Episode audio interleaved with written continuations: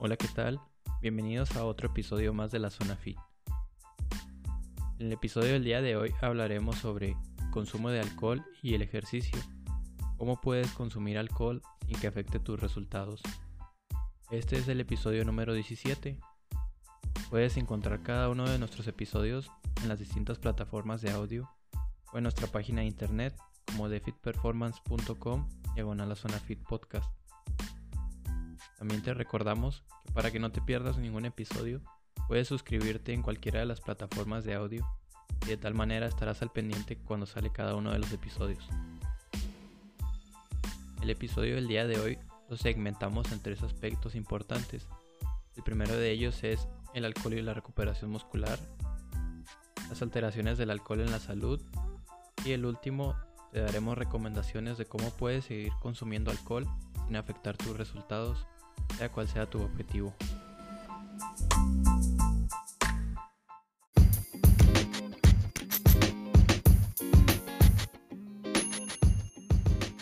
El primer aspecto es el alcohol y la recuperación muscular. La recuperación muscular es uno de los aspectos más importantes el momento de querer progresar en el entrenamiento. Como ya habíamos comentado, la masa muscular se regula por un balance entre la tasa de síntesis de proteínas y degradación de proteínas, es decir, entre construcción de músculo y degradación de este. Y en algunos estudios, como en uno que hicieron en 2001, se ha observado que el consumo agudo y crónico del alcohol inhibe la síntesis de proteínas, llegando a causar extremos de degradación de estas proteínas. Posteriormente se realizó otro estudio en donde se dio a la tarea de comprobar lo que habían descubierto en el estudio mencionado. Es decir, diseñaron un protocolo con ratones del laboratorio en donde indujeron la hipertrofia del músculo plantar, es decir, el de la planta de la pata del ratón. Esto a través de remover la sección de la pantorrilla, que viene siendo el músculo gastrocnemio y el sóleo. A los ratones les dieron dos dietas. Un grupo consumió un líquido que contenía una solución de alcohol y el otro grupo consumió un líquido sin alcohol, que fue un placebo. Esto a través de 14 días. Y lo que encontraron tras este estudio es que el consumo de alcohol moderado no interfirió en el crecimiento muscular. Por lo tanto, este estudio refutó ciertos resultados que el estudio del 2001 encontró, donde podemos concluir que el consumo de alcohol moderado no interfiere con el crecimiento muscular, pero donde sí se ha visto una degradación extrema de proteínas es en el consumo crónico de alcohol. Tal es el caso del alcoholismo y cuando se consume diariamente el alcohol.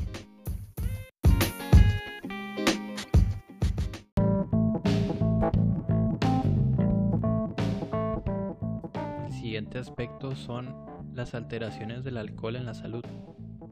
Otro estudio que se llevó a cabo, esta vez uno de revisión, examinó las investigaciones realizadas con el consumo crónico de alcohol y encontraron que el consumir en exceso provoca una alteración en el metabolismo del tejido adiposo. Esto incluye una activación inapropiada de la lipólisis, alteraciones en los transportadores de glucosa y también en la secreción de ciertas adipoquinas, esto llevó a causar inflamación crónica en el cuerpo. Entonces este estudio encontró que, primero que nada, había una alteración en el metabolismo del tejido adiposo, que es el tejido en donde se almacena la grasa en el cuerpo. Después se vio una activación inapropiada de la lipólisis.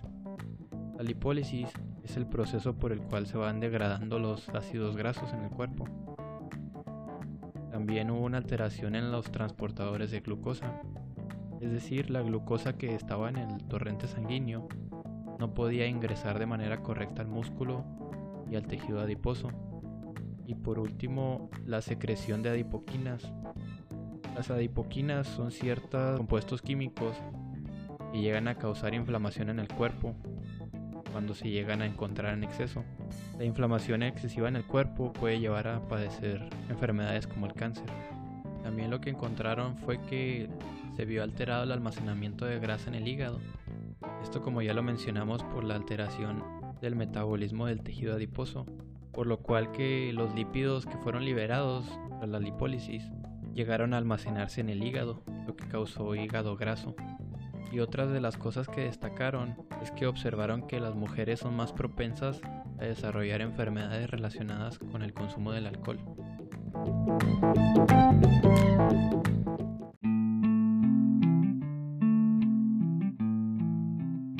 Otra parte, otro estudio que se realizó en Canadá utilizó datos de 10.144 estudiantes jóvenes esto con el propósito de examinar cuántas calorías consumían por año provenientes de las bebidas alcohólicas.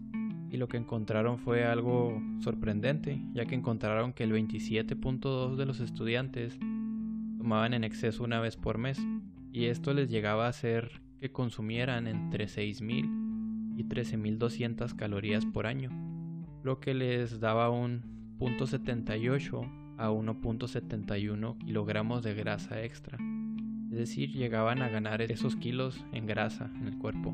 También encontraron que los estudiantes que típicamente tomaban en, exceso dos veces por semana llegaban a consumir entre 52.000 y 114.400 calorías extra, lo que equivalía a 6.74 y 15 kilogramos de grasa.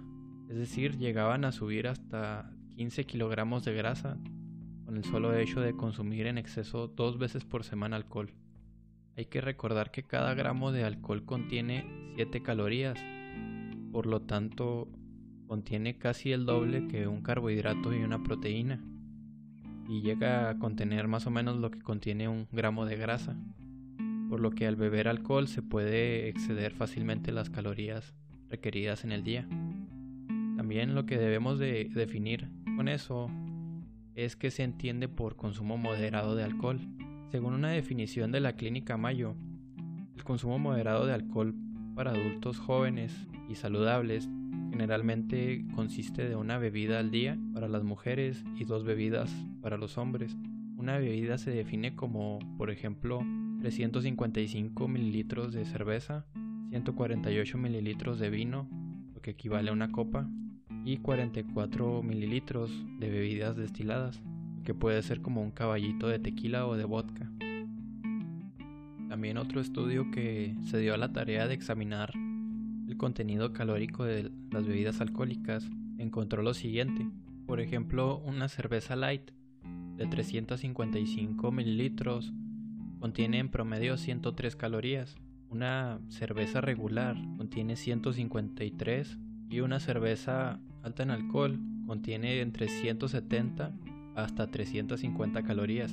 Ahora bien, puede que no consumas cerveza, pero por ejemplo algunos destilados como el vodka de 80 grados de alcohol contiene 97 calorías por caballito o por shot. El whisky del mismo contenido de alcohol contiene 97 también. Las bebidas preparadas como el Bloody Mary contienen 120 calorías, el Cosmopolitan 146, las margaritas 168, las mimosas 75 calorías, el mojito 143, piña colada 526, el ron preparado con refresco contiene 185 calorías y el vino blanco 128 y el vino tinto 125. Te interesa esta tabla la vas a encontrar en la descripción del podcast. Ahí dejaremos un enlace donde vamos a subir el, el episodio transcrito.